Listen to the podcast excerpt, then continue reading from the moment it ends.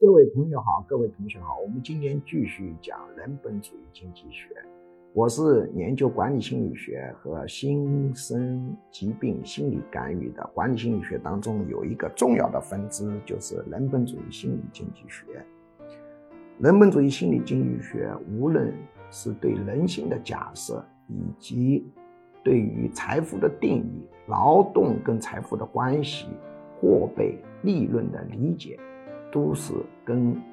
普通大众的直观感觉理解是有差异的，因为经济学是一个现象与本质差异度非常大的一个领域。那么今天我们来继续明确一个观点，这对许多人是非常难以接受的。对于今天的这个观点，必须建立在上一讲对于利润的一个本质理解的基础上，才能明白。我们啊，上一讲讲到，所谓的利润就是你花费了一些成本，这些成本是代表生产要素，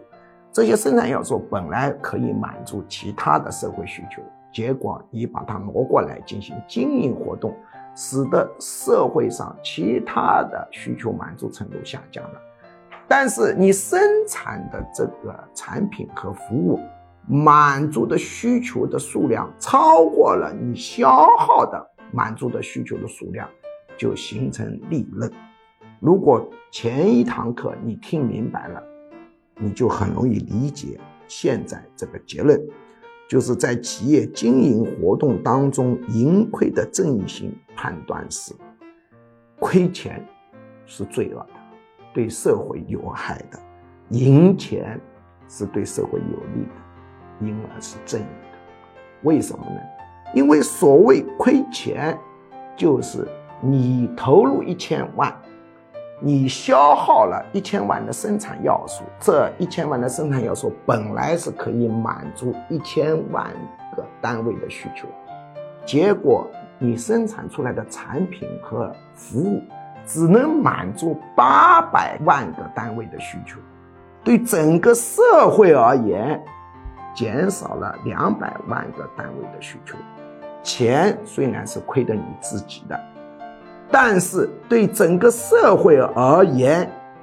整个需求满足度是下降的，所以你对整个社会做的是不利的事情，所以要对你惩罚，就是让你日子过得更难过，而赢钱代表。你消耗一千万个单位的社会需求满足，这一千万个生产要素本来可以满足一千个万个单位的需求，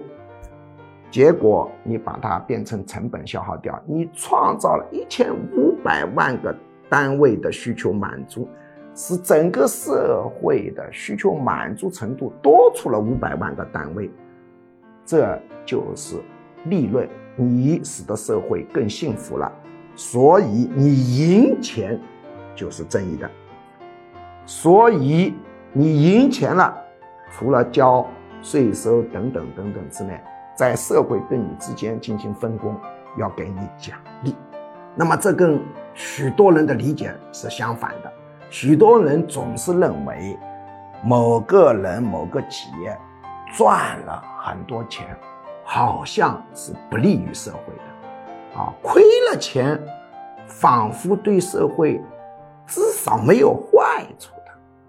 实际上，透过重重现象本质理解到，实际上他赢了钱，让社会需求满足程度提高，人民更幸福了；他亏了钱，让社会整个需求满足程度是下降的。大家活得更糟糕了，这就是一个现象与本质巨大的一个差异。